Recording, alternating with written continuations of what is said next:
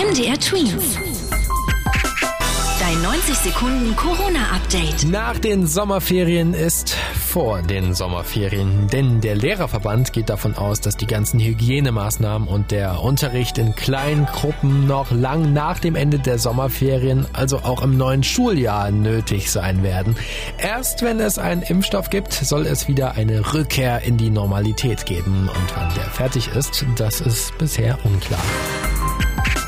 Die Grenzen zu den Nachbarländern sollen wohl bald wieder geöffnet werden, die ja seit einigen Wochen geschlossen sind. Ab Sonntag soll man zum Beispiel wieder nach Luxemburg dürfen. Auch mit Dänemark wird gerade verhandelt, wie es am besten funktionieren kann.